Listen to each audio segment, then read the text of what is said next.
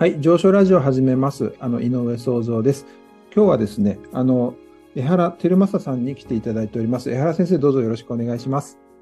はい、ありがとうございます。江原照正と申します。よろしくお願いします。えっ、と、まず自己紹介ということなんですが、あの、私の、まあ、生まれから言うと時間がなくなっちゃうかもしれませんけども、あの、生まれたのは、あー1944年、はいつまり、あの、戦争中のことでして、うんうんえー生まれた場所は今で言うと外国になってますけども、あの、台北市です。はいはいはい。で、まあ、一歳ちょっとの時に、まあ、日本に、あの、うんえー引っ越してきたというか、引き上げてきたので、はいはい。えーまあ、日本語しか喋れないわけなんですけども、うんえーまあ、そんなわけで、その、戦争中に生まれて、やっぱりこの、戦争という、今、あの、ウクライナとロシアの間で行われておりますけども、うん。その戦争というものをどうやったら回避してくれる、あの、来れるかなというようなところに興味を持って、はい。で、育ってきたというふうに思います。うんで、まあ、あの、子供の頃といいますか、小学生の頃は、あの、まあ、ラジオ少年といいますかね、秋葉原に行って、えー何か部品を買ってきてラジオを作ったり、うん。まあ、小学生、中学生の頃ですね。うんうん。で、それで、あの、おラジオを聞いたりして、うん。まあ、その中で、えー、短波放送を聞くと、あの、日本語以外の、日本語やまあ英語以外のですね、うんうん。言語が、まあ、あの、この日本で聞くと、うん。えー中国語、朝鮮語、ロシア語っていうところなんですけども、うん。そういった言語があの聞こえてきて、うんあこういう言葉もあるんだなと。で、まあ、さっぱりなんですが、うん。まあ、音楽を聴いたりして楽しんでたんですけども、あの、そこで、えーこの言語の違いというところに興味を持つようになって、はい。それからまあ大学ではあの電気通信学科というところに進みまして、はい。その頃はまだあのコンピューター翻訳というようなことはうん。なされていなかったんですけども、まあ通信、つまり、えー何ですか、あの、心を通じ合うということですね。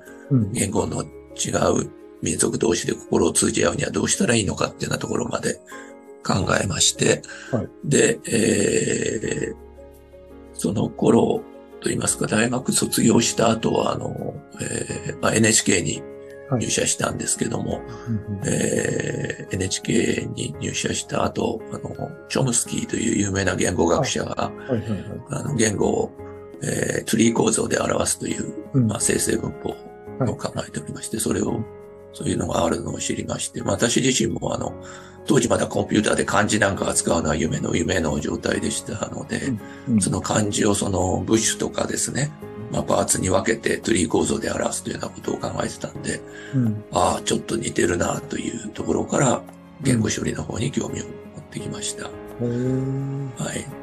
で、それで、まあ一番最初にやってたのは、あの、かな漢字変換の研究で、うんまあ、かな文字を漢字に変換するということをやってたんですが、まあその後機械翻訳の方に移りまして、はいまあ英語と日本語の間の機械翻訳とうん言ったところを、あの、長年やってまいりました。はいはいはい。なんかあので、あの、ちょっとすみません。あの、ここまで割り込んで、もうここまででいっぱい聞きたいこと出てきてはいるんあですそうですか。ではいはい。あの、ちょっとどうぞその、今の、例えば、チョムスキーさんとかですね、あの、本当にええ、言語学から、本当に、マサチューセッツ工科大学 MIT の、まあ、今、名誉教授かな。もうまだ存命だと思うんですけども、はい。とすごい、あれですよね、最近も講演会とかで、海外で講演したり、まあ、結構思想、思想家みたいな感じになってあるんで。そうですね。まあその辺の思想性は後になって知ったんですけども、はい。なるほど。まあで最も初は全く生成文法のその入門書みたいなところからあ入ったんです。はい。なるほど。エラ先生のその、なんていうか、原点っていうのは、やっぱりその、その言言語と、なんかいろんな人との、どうやったら通心が通じ合うのかっていうところが、そうですね。通そうですそうですはい。するんですね。あ、そうですね。ありがとうございまあます。通信、現在でもその通信技術ってのはものすごく発達してるわけですけども、その本当の意味で心を通じ合わせて、まあ平和に仲良くやっていくという状態にはなってないわけですよね。なるほど。はい。まあその一つの技術手段として、まあ機械翻訳があるかなと思ってやってるんですが、はい。まあ、それもし一つの技術なので、それだけで解決するとは思いませんけども、まあ一つの、あの、パーツにはなるかなという感じです。なるほど。で、あの、その後あれですか、ずっとあの機械翻訳のご研究をされて、まあ、NHK からまた、あの、あれですかね、大学の方とかに移られて。そうですね。まあ、私自身は、あの、そういうものをやっておりまして、えー、大学の学生はまたちょっといろいろ、えー、もう少し、えー、なんていうか、あの、えー、まあ、いろんなことをやってましたけどね。うん、はい、そうですね。わかりやすいということとかは。そうですね。なるほど。なるほど。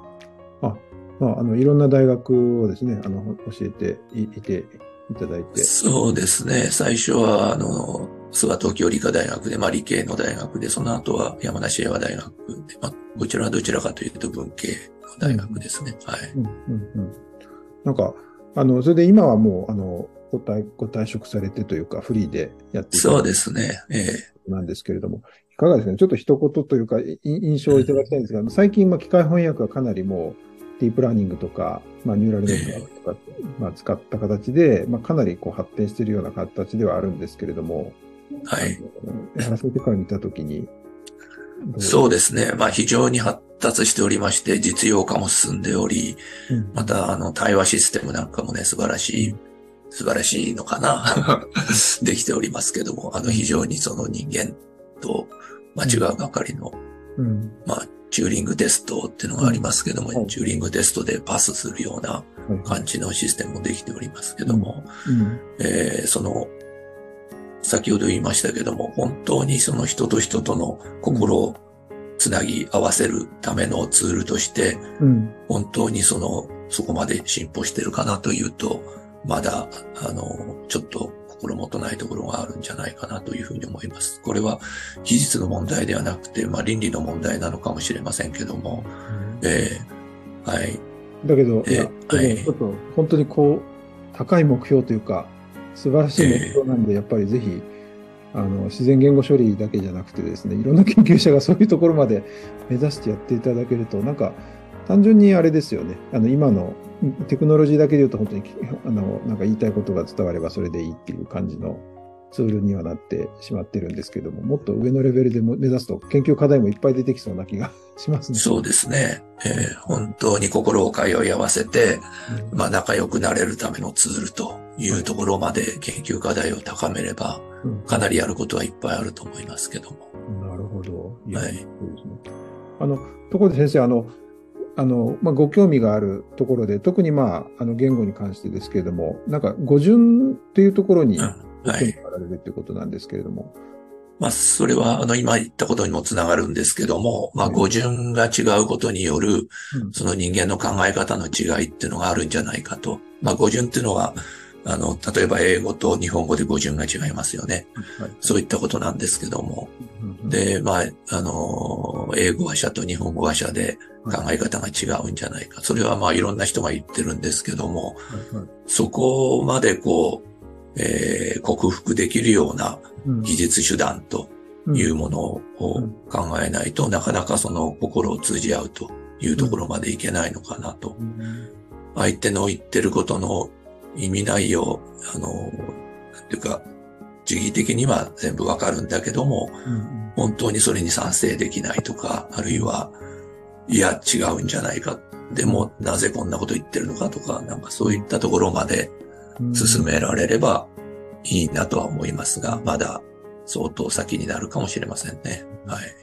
なんか、どういう感じのその研究アプローチというかされてるんですか？その語順っていうのを、まあ、調べようとしたときに。そうですね。あの、まあ、一つの論文として、あの、えー、例えば、あの、民族によって、あの、はい、えー、Y 染色体の DNA の、あの、はい、なんていうか、広がりって言いますか、あの、ハプログループって言うんですけども、その広がりが狭いか広いかというようなことと、その民族が喋ってる言語の語順とか関係してるんじゃないかというようなことも一つのアプローチとしてやっております。つまり、あの、まあ、日本語と同じような語順を持っている、まあ、OV 語順ってあの、オブジェクトバーブの語順なんですけども、持ってる言語のタイプですと、そのえー、Y 染色体ハプログループの分布が広いと、広がってる。つまり、いろんなその、えー、なんだ、ハプログループの集団が合わさって、あの、集団が構成されてると。一方、VO 型語順の方がそれが狭いと。うん、ということは、あの、OV 型語順は非常にその強制的ですね、共に生きる、うん、あの考え方が強いんじゃないか。VO 型は競争的。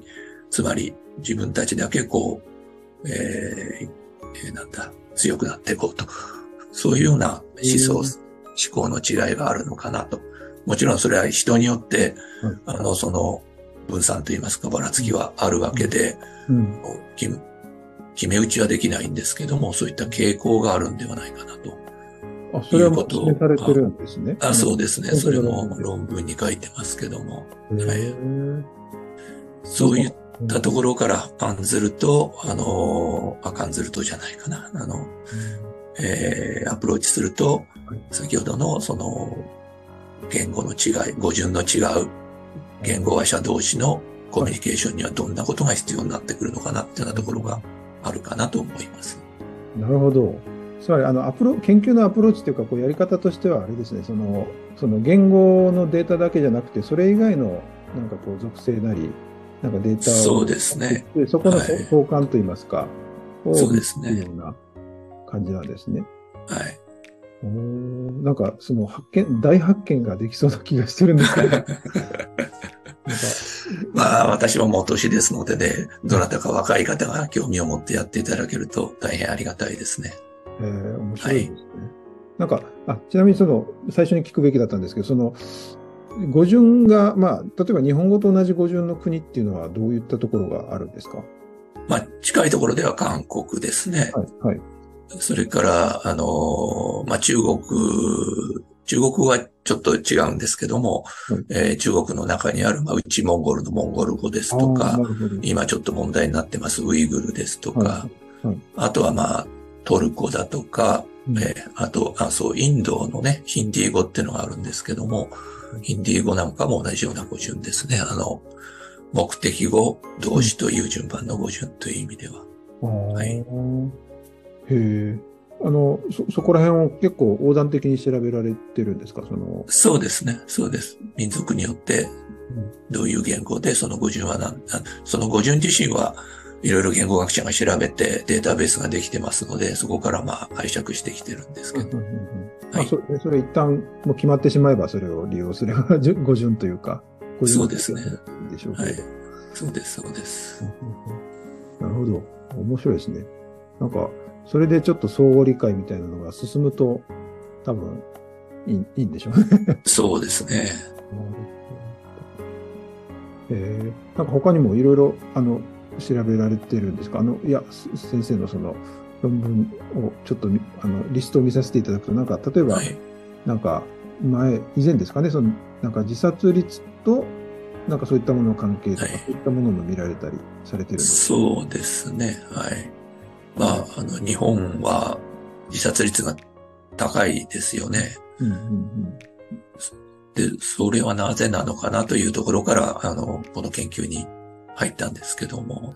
はいはい、で、あの、まあ、えー、OV 語順ではないんですけども、一つ形容詞と名詞の語順っていうのがありまして、はいはい、あの形容詞が前に来て名詞が後ろに来る、はい、そういう言語の語順を喋る、あの、まあ、民族は自殺率が高い。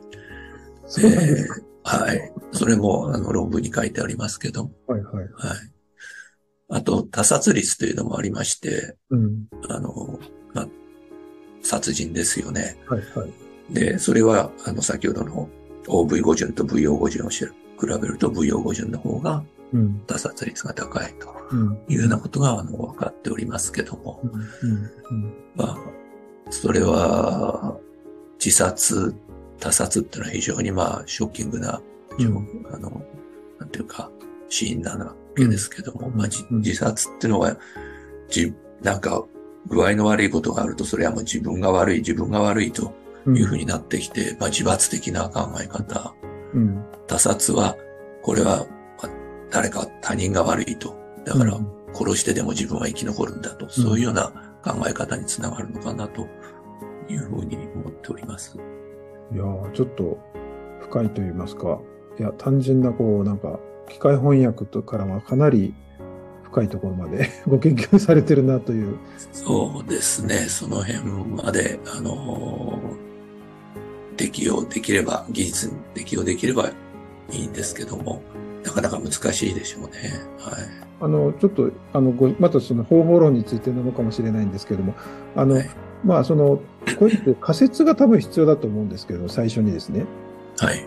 仮説ってどうやって見つけられてるんですか？あの、これ言われてみればなるほどって思ってこう面白いんですけれども、その最初に そういうのを思いつかないといけないと思うんですけれども。そうですね。これはまあ、言語学者とか哲学者とか、はい、あの、よく昔から言われてることなんですけども、うん、つまり西洋的な考え方、はい、まあ、自己中心の西洋的な考え方と、うん、まあ、環境中心といいますか、あの、周辺中心の東洋的な考え方、はい、その差を、その、えー、どっから来てるのかなというところで、はい、えー、一つ語順というのが関係してるかなというふうに、はい、あの、まあ、アイデアといいますか、はいはいはい、えーそれで先ほどのあの自殺率のところにまず目がいったわけですね。日本はなぜこんなに自殺者が多いんだろうというところですね。なるほど。なんか、そうですね。はい、語順はもちろん、あの、語順というところでも、それの周辺のことをされるんでしょうけれども、それ以外の、例えば、今おっしゃったような自殺率とか、はい、先ほどのですね、あの、ゲノムの話とか、そこを見つけてこられるところがすごい面白いというか、えー、なんていうか。そうですね。その辺は、あの、まあ、定性的な議論はいろいろ哲学者とか言語学者、言語学者定性的っていうと怒られるかな。あの、よくされるんですけども、ね、もうちょっと定量的に、あの、示せる指標はないのかなということで、まあ、いろいろ探しているわけです。うん、はい、うん。なるほど。面白いですね。ちょっとこの、ちょっと深い、深い言語学といっても、その中でも深いなと思って、はい、聞かせていただきました。なるほど。あの、まあ、言語とあの思考との関係は、あの、サピアボーフの仮説といって、随分昔からそういうことを言ってる人がいて、それに対して、まあ、あの、正しいんだとか正しくないんだとか、いろいろ議論がされておりますけどね。はい。はい、はい。なるほど。これ単なる機械翻訳じゃないですね。ここまで来ると。うん、だから、本来ならば機械翻訳はその辺まで考慮して、進めなければいけないと。まあ、今現、今すぐというわけにはいきません、いかないかもしれませんが、ゆくゆくはそうなっていくんじゃないかなというふうに思います。なるほど。いや、ちょっと、まさにちょっと私今、温故知新という感じがしてるんですけど、なんか、僕、あの、以前の話を聞こうと思ってたら、実は将来の課題がいっぱい出てきたという感じの 感覚がしております。はい。はい。ありがとうございます。あの、江原先生、あの、今日は、ですね、あの、江原照正先生に来ていただいておりますけれども、あの、生い立ちの話から始まってですね、あの、機械翻訳の話、それから、まあ、語順っていうのがどんだけその、えっ、ー、と、なんていうんですかね、社会的な、あの、文化人類学的なことかもしれませんけど、そういったとことどういう関係があるかっていうところのご研究をされてまして、で、それが、あの、ゆくゆく、まあ、今後の、本当の究極はですね、あの、単なる翻訳じゃなくて、やっぱり心が通じ合うっていうのはどういうことかっていうことを、あの、ベースにですね、あの、ご研究されているということで、お話を伺いました。はい。やはりあの、かなり勉強になりました。てる、あの、江原照正先生、どうもありがとうございます。あ、こちらこそありがとうございました。失礼します。聞かせてください。ありがとうございます。はい。はい。じゃあ、上昇ラジオではですね、あの、こんな感じでですね、いろんな方のお話を聞いてまして、毎回ちょっと勉強になるなと思ってるんですけれども、あの、よかったら皆さん、ポッドキャストとか、あの、YouTube でまた聞いていただければと思います。井上創造でした。どうもありがとうございました。